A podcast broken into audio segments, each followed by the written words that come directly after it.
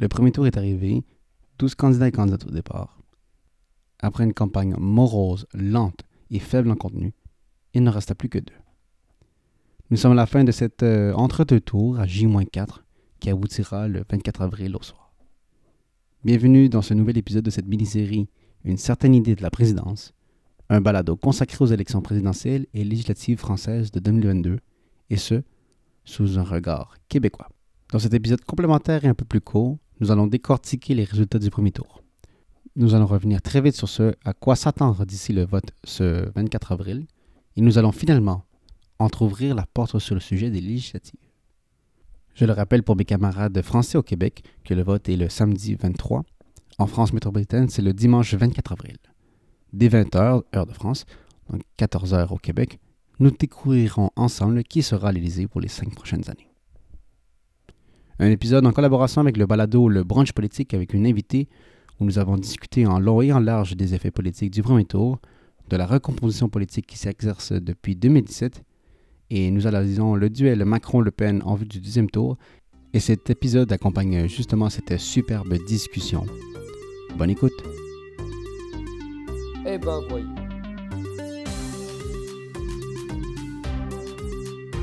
La République,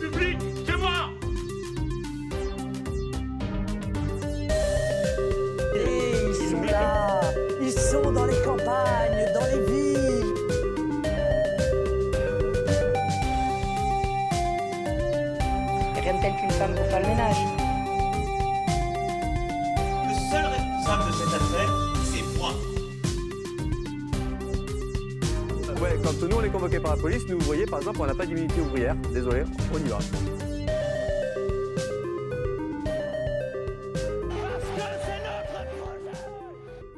Bon, je vous rappelle, pour ceux et celles qui ne le savaient pas, il y a eu des élections présidentielles le dimanche 10 avril pour le premier tour. Premier tour, certes, puisque le système pour cette élection est uninominal à deux tours, donc un bulletin, un de vote avec un seul choix. Comme euh, aucune candidature n'a eu 50% plus 1 des votes exprimés et reconnus, alors les deux personnes ayant le plus de voix en leur faveur passent à un second tour, ce qu'on appelle justement le second tour, pour départager entre euh, ces derniers et voir qui d'entre eux aura euh, le plus de bulletins en faveur et ainsi accéder aux portes de la présidence.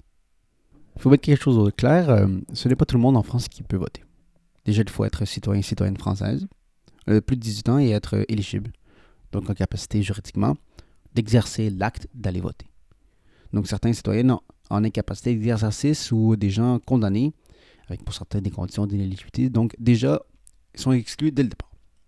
Et cela s'ajoute à tous ceux et celles en situation d'irrégularité administrative ou de papier qui sont délaissés dans ce processus.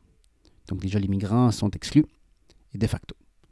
Il faut à cela s'ajouter un pan de la population qui n'est pas bien enregistré pour des multiples raisons, euh, des fois sans domicile fixe ou qui n'ont pas leur papier à jour euh, face à l'État, euh, leur empêchant de soit s'enregistrer sur les listes ou même tout simplement de corriger leur information erronée ou non actualisée. Donc ils se retrouvent et finalement il y a aussi les gens qui sont sans, sur des permis de travail ou de résidence permanente qui ne sont pas habilités justement à voter. Donc déjà, c'est un assez grand morceau de gens qui ne peuvent pas avoir l'option de, poser l'acte ou non du vote sur un pays de plus de 67 millions de personnes, euh, chiffre qui ne calcule pas les gens en situation d'irrégularité ou en résidence permanente. Donc euh, cette année, de façon officielle, il y a, euh, c'était 48,7 millions de gens qui pouvaient s'inscrire et participer au vote. Il y a plus de 12,8 millions qui justement qui ne sont pas présentés au bureau de vote, donc quand même 26,31% des inscrits, ce qui nous mène à un niveau des plus bas, donc plus bas en fait de, que 2007, qui était à 25,3%. Ça reste cependant plus haut que l'élection de 2002, qui était descendue au plus bas niveau sous la République, avec une participation de seulement de 71,6%. Donc à ce résultat d'abstention, il faudrait quand même euh, rajouter en fait le 1,12%, donc le demi-million en fait de gens euh, qui votent blanc, donc ils n'ont pas nécessairement un poids sur euh, politique direct sur le vote, mais ils sont quand même comptabilisés. Ce qui ramène notre petit calcul à un 27,43% des gens qui ne sont pas euh, prononcés sur une candidature. C'est tout de même plus de 13,3 millions de gens. Pour la suite des résultats, il faut se dire que ces derniers sont départagés sur les 35,9 millions de voix, soit tout juste la moitié des Français et Françaises. Et donc, je vous présente très vite les résultats en nombre euh, croissant. Donc, on commence avec Nathalie Arthaud de Lutte ouvrière avec euh, 0,56%, donc euh, la candidate du parti trotskiste, suivi de Philippe Poutot du NPA, donc le nouveau parti anticapitaliste. Je vous laisse deviner dans quelle frange il se place, avec un 0,77%. Et donc après, nous avons Anne Hidalgo du Parti socialiste avec un maigre 1,75% des voix. Euh, après Nicolas Dupont-Aignan, donc le candidat euh, souverainiste, complotiste de Debout la France avec un 2,06%, suivi de Fabien Roussel du Parti communiste de France avec un 2,28%, Jean Lassalle, le centriste un peu éclectique du Parti résistant avec un 3,13%, Yannick Jadot qui suit donc euh, le candidat du pôle écologiste un candidat euh, gauche, euh, gauche molle, euh, social-démocrate avec un score de 4,63%. Et finalement, pour finir la liste des partis en dessous du 5%, nous avons Valérie Pécresse avec les Républicains avec un 4,78%. Et donc après, on remonte avec un Éric Zemmour de Reconquête, donc l'autre candidat d'extrême droite, avec un 7,07%. Et donc, pour les trois premiers, on a un saut dans les scores. Donc, euh, Jean-Luc Mélenchon de l'Union populaire, ou la France insoumise, un parti de gauche de rupture, qui aurait été le candidat justement de la gauche avec le meilleur score, celui de 21,95%, donc avec un peu plus de 7 700 000 voix pour. En deuxième lieu, c'est l'extrême droite avec Marine Le Pen du Rassemblement national avec un 23,15%, donc 8,1 millions de gens. Une avance quand même de 400 20 000 voix qui barrent la route à une candidature de gauche. Et finalement, Emmanuel Macron de Ensemble citoyen, donc euh, la réplique en marche donc, avec un score de 27,85%, soit 9,78 millions de votes en sa faveur. Juste pour vous dire euh, un ordre de grandeur à chaque pourcentage, donc 1%, c'est environ 350 000 voix. Et voilà. Donc, ce qui nous donne au final un remake assez nul de 2007 avec Marine Le Pen et Emmanuel Macron au second tour. Donc, le 24 au soir, une personne pourra accéder à l'Élysée. Il s'en est fallu de peu, mais la gauche, encore une fois, ne s'est pas qualifiée à un second tour d'une élection présidentielle. Et c'est la troisième fois que, le parti d'extrême droite de la dynastie des Le Pen, donc le Rassemblement national, y accède. La première fois, c'était face à Chirac du RPN, donc le Rassemblement pour une République, avec Le Pen non Marine, mais Jean, Jean-Marie, en fait, le père, en 2002, battu à plus de 82,2%. En 2017, par contre, Le Pen, aussi battu, mais à un niveau de 66,10%. Et là, pour 2022, les sondages, les prédictions statistiques, euh, qu'il faut tout de même prendre avec beaucoup de pincettes, les placent cette fois-ci dans une échelle allant de 55-45 à 51-49 en faveur du président sortant, donc Emmanuel Macron c'est pour dire que les projections les mettent dans les marges de manœuvre et d'erreur. Donc l'extrême droite est bel et bien aux portes. C'est une possibilité bien réelle que le pays soit officiellement sous la direction d'un parti d'extrême droite sous la Ve République. Ça reste un moment historique, mais tristement historique. Tout à l'heure, j'ai parlé de la barre du 5%. Eh bien, ce n'est pas pour rien. Ceux et celles n'ayant pas atteint ce seuil ne peuvent être éligibles à un remboursement de leurs dépenses d'élection à hauteur de 47,5%. Donc nous avons donc les deux anciens partis de gouvernement historiquement imposants mordre la poussière. On a même eu le droit à un appel de don de la part de la candidate des Républicains, Valérie Pécresse. La situation euh, financière de ma campagne est désormais critique. Nous n'avons pas atteint les 5% qui nous permettraient euh, d'obtenir les 7 millions de remboursements de l'État que nous escomptions. Ces 7 millions de remboursements manquent pour boucler le budget de la campagne. Les républicains ne peuvent pas faire face à ces dépenses. Je suis endetté personnellement à hauteur de 5 millions d'euros. C'est pour cela que je lance ce matin un appel national aux dons à tous ceux qui m'ont apporté leur suffrage, mais aussi à tous ceux qui ont préféré hier le vote utile. Et enfin, à tous les Français qui sont attachés au pluralisme politique et à la liberté d'expression. J'ai besoin de votre aide d'urgence d'ici le 15 mai pour boucler le financement de cette campagne présidentielle. Vous pouvez donner en ligne sur le site valériepécresse.fr. Il en va de la survie des républicains et au-delà de la survie de la droite républicaine. Je vous remercie. Et qui n'est pas tout seul dans cette demande. Elle est rejointe aussi par Yannick Jadot des Verts qui a fait la même type de demande. L'écologie a besoin dès ce soir de votre soutien financier pour poursuivre ces indispensables combats. Je vous invite à vous rendre sur le site soutenirlécologie.fr pour faire un don. Nous ne lâcherons rien. Je ne lâcherai pas. L'état du pays l'impose. Et donc, pour une candidate euh, qui prône la rigueur budgétaire, qui s'attaque aux demandeurs d'emploi, en les stigmatisant, en stigmatisant l'aide publique, en les appelant euh, le tout euh, l'assistanat, eh bien, c'est ironique. Même pas une larme de crocodile pour elle. Et donc, si on doit retirer quelque chose du résultat du premier tour, c'est que, bon, les anciens partis, les partis traditionnels, le gouvernement, le Parti socialiste et les républicains n'ont plus la même force. Le parti d'Emmanuel Macron a fini son travail d'exploser la scène politique en ramassant ce qui restait du Parti socialiste, des centristes, du centre droit en 2017 et en 2022, ce qui restait justement de la droite. Et donc le projet politique de créer un grand parti fourre-tout, d'une espèce de synthèse de coalition, semble achevé, ou presque. Deux éléments, euh, pour faire la comparaison, en 2017, les partis d'extrême droite ont fait 26,92%, donc quand même 9,7 millions de personnes. Pour cette année, en 2002, au premier tour, le bloc réactionnaire d'extrême droite, donc Zemmour, Le Pen et Dupont-Aignan, ont fait ensemble un 32,28%, soit quand même 11,3 millions de personnes, une augmentation de plus de 5% dans le résultat final, ce qui n'est pas rien. Donc le barrage de Macron a été peu efficace, voire au contraire, il a fait pas mal pour aider durant ces cinq dernières années. Et finalement, c'est le résultat de la gauche qui recueille quand même un 31,94%. Donc, euh, si je ratisse assez large, donc de Poutou jusqu'à Hidalgo, s'il faudrait être plus juste euh, en enlevant les gens qui sont du parti de gouvernement, eh bien qu'il faudrait dire plutôt euh, des partis d'accompagnement, d'accompagnement du néolibéralisme. Alors, il faut enlever la maigre score du Parti socialiste et celui du, de Yannick Jadot, au moins en partie.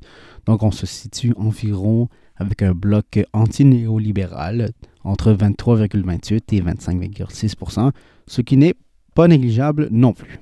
Donc à la lumière de ces résultats, ce qu'il faut voir, c'est que le pays est clairement divisé, non plus en deux blocs construits autour de deux partis hein, qui sont pulvérisés au niveau national. donc nous avons droit à une tripartition, ou en fait non, quatre, il ne faut pas oublier l'abstention qui est encore le bloc majoritaire, mais Zarnier est peu défini. Et donc nous avons en fait un bloc bourgeois, donc de droite, autour d'Emmanuel Macron, un bloc réactionnaire, qui n'est certainement plus une anomalie politique, mais qui est là pour rester et polluer l'environnement politique, le tout autour de Marine Le Pen, et finalement une gauche de rupture autour de la France insoumise, dans la mesure où Jean-Luc Mélenchon a dit que c'était sa dernière campagne présidentielle, il sera intéressant de voir comment la gauche, la gauche de rupture justement, va se recomposer post-Mélenchon. Bon, ceci étaient les résultats au niveau national, donc question un peu d'analyser le vote selon les trois blocs qui sont arrivés au devant au premier tour. Au niveau géographique, la répartition des votes ressemble fortement à celle de 2017 et apporte peu de surprises. Et donc Marine Le Pen arriverait régulièrement en tête euh, au nord de la France, à l'est, et sur toute la côte méditerranéenne et en Corse, bien que cette dernière, euh, c'est surtout l'abstention qui écrase. Donc, les régions où le Rassemblement national est traditionnellement fort, à l'inverse, Emmanuel Macron arrive surtout en tête le long de la façade de l'Atlantique, donc de la Bretagne, en longeant la côte vers le sud, en passant par le Poitou-Charentes et la région de Bordeaux. Ces mêmes régions qui étaient historiquement plus associées au Parti socialiste. Ce qui est nouveau, euh, si on veut, pour 2022, c'est que ce n'est plus aux socialistes qui vient de piquer les votes, mais c'est chez les républicains. Et ça se voit dans les scores. Donc en 2007, François Fillon était arrivé en tête dans une partie de, la Loire, de la Normandie, en Savoie, dans le massif central. En 2022, justement, ces régions se sont en grande partie reportées vers Emmanuel Macron. Et donc la vraie nouveauté, c'est la percée de Jean-Luc Mélenchon dans certains territoires. Le candidat de la France insoumise est arrivé premier en Seine-Saint-Denis, dans l'Ariège ou encore dans la Réunion, fort dans la plupart des territoires et départements d'outre-mer et en banlieue parisienne. Il a surtout progressé dans les grandes villes, arrivant même en tête à Toulouse, Montpellier, Lille, Strasbourg, Nantes ou encore à Rennes. On notera au passage qu'en 2017, c'était la candidature de Macron, autant à Montréal mais au Canada, que ce dernier était arrivé en tête, Ceci dit, pour ce qui est de ce premier tour en 2022, le candidat de l'Union populaire, qui est arrivé en fait en premier avec un 34,88 des suffrages exprimés, suivi de Macron, qui a obtenu un 31,85% des voix.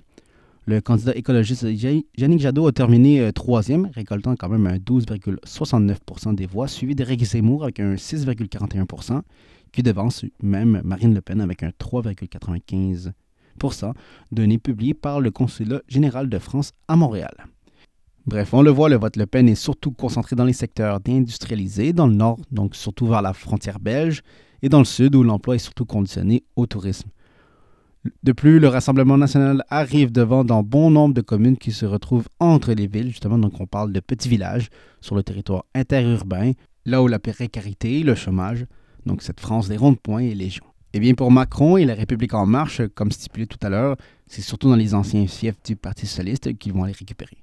Mais pour cela, il y a aussi en fait les villes et quartiers riches que le vote Macron se concentre, on peut le voir justement dans les cartes par commune ou arrondissement comme à Paris, en fait, où il y a un séparatisme qui s'exerce vraiment, celui des conditions de vie de la classe sociale.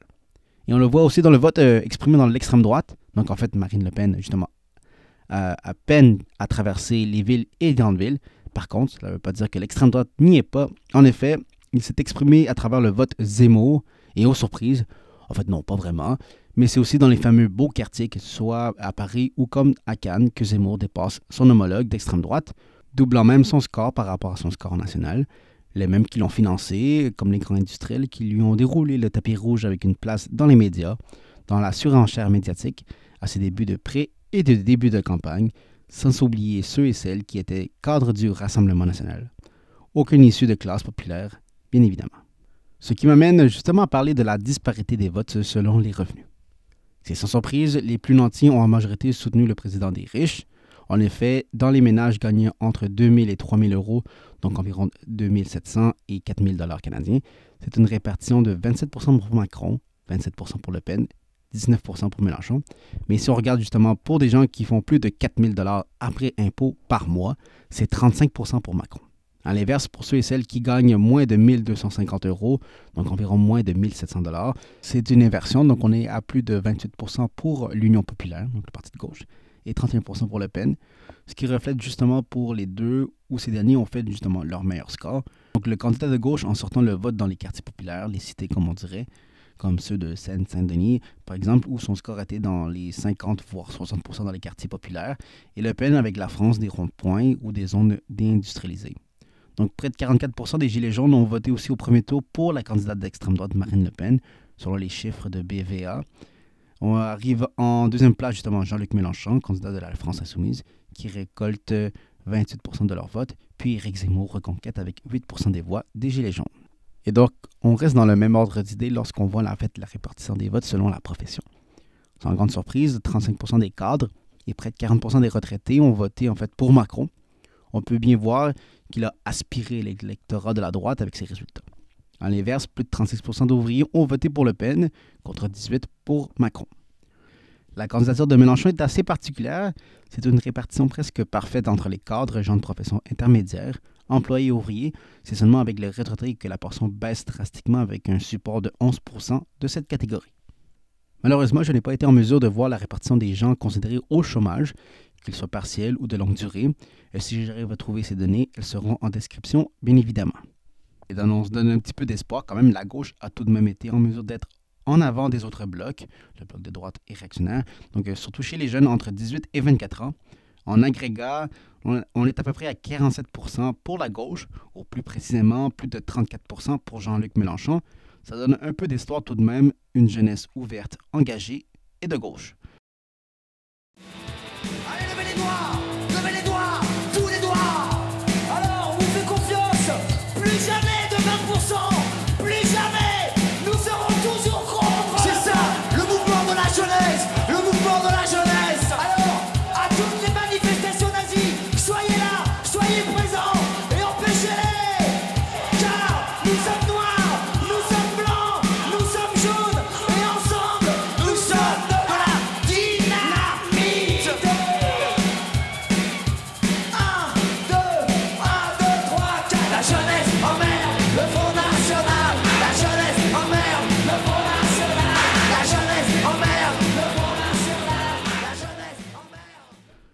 Le Pen fait tout de même 26% chez les jeunes avec un 20% pour Macron. Ça, reste non négligeable. Pour ce qui est de la tranche de 25 à 35 ans, la gauche reste la gauche euh, plurielle, donc la gauche de Poutou jusqu'à UPS, reste présente avec un quand même 37%, dont 28% pour euh, la France insoumise. Le Pen excelle tout particulièrement avec la tranche d'âge entre 35 et 64 ans, donc les gens qui sont vraiment intégrés dans le travail salarié. Donc peu importe le, le bloc d'âge entre les 35 et 65 ans, on est en moyenne dans une proportion autour de 30% dans ce bloc-là pour Marine Le Pen. Ces mêmes personnes qui euh, subissent justement la violence du travail, de la mondialisation, de la compétition intra-Union européenne, avec le dumping social expliquant une partie de ce vote. Et pour le second tour, les projections vont dans le même sens.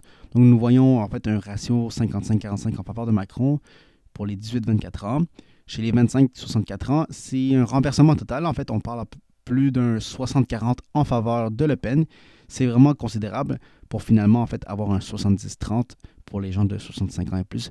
Mais un, un ratio en fait qui est en faveur justement du président sortant. Bon, j'ai trouvé des données assez intéressantes dans un sondage fait par Ipsos Sopre Steria de la répartition en fait des intentions de vote selon la satisfaction à l'égard de leur vie et c'est assez révélateur. Et donc pour le candidat Macron, en fait 38% des gens qui se disent satisfaits de leur vie ont voté pour. Et cette répartition est en fait 17% pour Mélenchon et 19% pour Le Pen. 43% des gens qui se disent très satisfaits de leur vie ont voté pour le président des riches et c'est pas pour rien. Avec un confort de vie, avec une sécurité d'emploi ou de salaire, c'est normal que l'on soit en mesure d'en tirer un aspect positif. C'est un résultat absolument en adéquation avec sa sociologie de son électorat, assez fortuné, bien placé, avec un capital immobilier et actionnarial confortable, voire grossi. Et chez Mélenchon ou Le Pen, bah, c'est absolument différent. Donc pour le premier, 37% des gens ayant voté pour se disent plutôt pas satisfaits de leur vie et un 30% des gens pas satisfaits de leur vie. Pour la candidate d'extrême droite, son électorat se décline comme ceci. Donc 31% des gens se disent euh, plutôt pas satisfaits, ont voté pour elle. 47% des gens pas du tout satisfaits de leur vie ont voté pour. Et un autre 35% qui se considèrent que leur vie n'est pas satisfaisante ont voté pour la candidate d'extrême droite. Et donc, dans ces deux candidatures, en fait, le vote est en partie motivé par leur insatisfaction de leur vie, pour des raisons différentes, certes, mais qui, dans les deux cas, remettent en cause le statu quo. Donc, tous des éléments en fait importants pour comprendre en fait la galaxie qui compose l'électorat du Rassemblement national, qui est bonifié par un vote d'épuisement, de ressentiment de gens désabusés, anti-système, de rejet justement du statu quo et du statu quo euh, néolibéral. Alors, oui, certes, des racistes et des xénophobes, mais c'est plus complexe et c'est plein de contradictions aussi. Et je me réfère justement, surtout en fait aux travaux de Nona Meyer, chercheuse en sciences politiques et directrice de recherche émérite au CNRS, donc spécialiste de sociologie électorale et notamment de l'extrême droite, du racisme et de l'antisémitisme, qui se penche sur la composition et les raisons du vote FN-RN depuis les années 80. Donc, euh, toutes ces informations sur le vote pour vous donner un peu plus de nuances ou plutôt d'éléments pour comprendre euh, l'articulation du vote, comment il se construit à travers des dynamiques, entre autres de classe, que l'on peut voir euh, de façon géographiquement ou sous l'angle démographique. Euh, toutes des perspectives pour mieux comprendre les dynamiques de vote derrière ces candidatures qui, paradoxalement, excellent au niveau national, mais qui ont tous en fait de la difficulté à s'implanter au niveau local. Nous explorons justement en fait ces dynamiques dans l'épisode en collaboration avec le branche politique, mais aussi dans la course aux législatives que je vais couvrir aussi pour vous. N'ayez crainte. Et donc en fait, je glisse un mot sur à quoi s'attendre pour ce deuxième tour, mais c'est très simple. C'est de voir comment en fait Le Pen et Macron vont essayer de s'attirer le vote des gens n'ayant pas voté pour eux au premier tour. Et il est dans deux blocs, donc effectivement euh, ceux qui ont, euh, se sont abstenus au premier tour, mais surtout en fait chez l'Union populaire, donc euh, le parti derrière Jean-Luc Mélenchon, qui est arrivé en fait troisième avec une masse en fait d'électeurs importants. Et donc c'est de voir en fait comment les deux candidatures vont faire des contorsions, des danses du ventre pour essayer d'attirer son électorat. Donc en fait pour Macron, L'objectif, c'est tout simplement de, voir, euh, de ne pas voir l'abstention monter trop haut, ce qui favorise en fait Le Pen. Ne vous inquiétez pas, justement, la, droite réactionnaire et l'extrême droite vont se bouger, vont elle va se mobiliser et va aller voter. Et d'une part, en fait, elle va essayer d'adoucir le plus possible son discours euh, d'essayer de le courtiser afin justement de ne pas créer trop d'urticaire et de voir justement l'électeur Castor faire barrage. Ceci dit, euh, Marine Le Pen est quand même bien aidée euh, non seulement à droite et l'extrême droite, mais aussi il y a des gens qui se disent à gauche, comme ceux du printemps républicain, une espèce de faction dite sociale euh, qui a vraiment une fascination perverse contre les musulmans, une xénophobie décomplexée même. Mais à ce lot, on peut aussi rajouter en fait Étienne Chouard, Michel Onfray, Tatiana Ventose et Fabrice Divisio qui jouent en fait avec euh, le confusionnisme politique, les demi-vérités, le révisionnisme historique ou tout simplement de la mauvaise foi, du sophisme, de l'aveuglement volontaire et des mensonges. Et donc, je reviens à nos moutons. En fait, eh bien, la tactique de Le Pen, c'est de faire miroiter son, euh, son, mirage de mesures sociales afin de répondre aux sujets qui semblent être en tête euh, ou être en filigrane depuis le premier tour. C'est le pouvoir d'achat ou bien, en fait, en d'autres mots, c'est comment finir la fin du mois. Et comme je l'ai dit tout à l'heure, si l'abstention est haute, ça va surtout être à l'avantage justement de Marine Le Pen parce que c'est surtout les gens à gauche et chez les jeunes que ça se produit. Au moment d'enregistrer justement cet épisode, les deux candidats sont cosmétiquement ouvert leur discours, mais rien de concret. Hein. Euh, fait notable, l'appel du barrage républicain, cet appel à s'opposer, le quoi qu'il en coûte à l'extrême droite semble peu tenir. Reviens, je n'y reviens pas plus. Euh, je, je, vous en ai parlé plusieurs fois dans d'autres épisodes de cette mini-série, de son efficacité, de ses conséquences aux appels répétés, trop même de ce fameux front républicain. Et finalement, je le mentionne, mais je vais approfondir le sujet après le 24 avril, c'est l'organisation ou plutôt la recomposition des partis en vue des législatives. L'ordre dans lequel les partis sont arrivés à la suite du premier tour donne une légitimité, un rapport de force dans les négociations pour les législatives. Au moment où je vous parle, la droite traditionnelle est en déroute, surtout chez les républicains, qui euh, euh, bon, a des problèmes financiers et elle est divisée. Pour la gauche, on appelle à des réunions afin de ne plus avoir de division de vote à gauche sont en cours. L'Union populaire a cependant fermé la porte aux négociations avec les miettes des sociotraites du Parti socialiste, qui a tiré plus dans le dos en fait, de la gauche que n'importe qui, et ce depuis très longtemps. Et chez les Verts, le bureau politique national est contesté. Donc une bonne frange militante interne demande un rapprochement avec l'Union populaire pour les législatives, et donc d'avoir une plus grande place d'action et de consultation sur la direction du parti. On entend parfois même une remise en question directe de Yannick Jadot de ses tactiques durant le premier tour, surtout ce dernier qui a attaqué très fortement euh, Jean-Luc Mélenchon et l'Union populaire. Donc c'est pour dire, ce sera intéressant de voir la suite des choses. Je n'en dis pas plus, très chers auditeurs auditrices. Je vous invite fortement à aller écouter l'épisode avec Alexa Lachaume et avec mes camarades du branche politique. Nous avons justement plongé plus en détail sur la fin de campagne du premier tour, les conséquences et les recompositions. Un superbe épisode. Et donc, euh, ce qui conclut un autre épisode en fait de cette mini-série sur les élections présidentielles et législatives françaises de 2022. Je vous rappelle que si vous êtes à l'étranger, les dates des élections sont le 23 avril. Pour les camarades en France, c'est le 24 avril. Nous devrions avoir les résultats à 14h heure du Québec, donc 20h en France. Si vous voulez supporter ce projet et futur, un hyperlien en description sera à votre disposition, tout comme les références complémentaires. Pour plus d'informations, de questions et commentaires, vous pouvez m'écrire au courriel idée de la présidence protonmail.com. Je me nomme Guérou et c'était un autre épisode de cette mini-série Balado, une certaine idée de la présidence. Eh ben voyons.